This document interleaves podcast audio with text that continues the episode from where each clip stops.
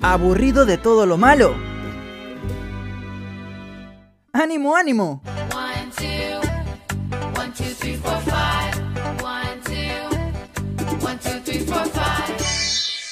Jessica llegó con las positivas del día.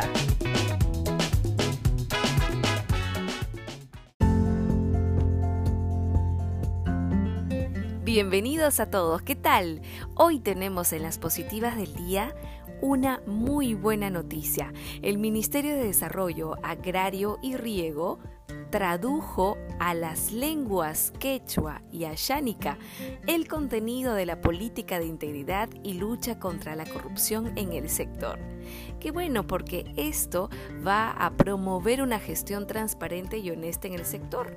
Así también la población va a poder informarse mucho más, se va a poder extender los alcances de la norma de integridad poniéndola a disposición de los servidores públicos del sector. Bien, que se siga proponiendo más traducciones a todas las lenguas originarias de nuestro Perú. Pasamos a otra positiva. Te cuento que, bueno, en esta pandemia no solo se ha golpeado a la economía familiar, sino también a las aspiraciones de muchos jóvenes como tú que nos estás escuchando y que seguramente tus aspiraciones se han visto truncas para seguir tus estudios universitarios, estudios superiores. Pues hay una muy buena noticia porque ahora hay especialistas que van a orientar a jóvenes que dejaron sus estudios en pandemia. Así es.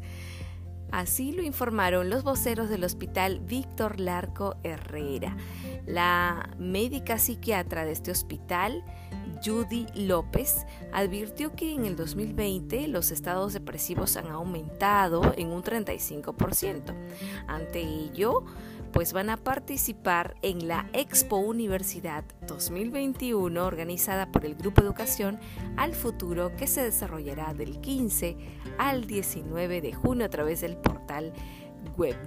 A todos los jóvenes que quieran informarse, que quieran ser orientados, pues sobre todo para manejar pautas de ansiedad, estrés, esta es tu oportunidad. Hasta que llegamos con las positivas del día. Nos encontramos mañana. Chau, chau.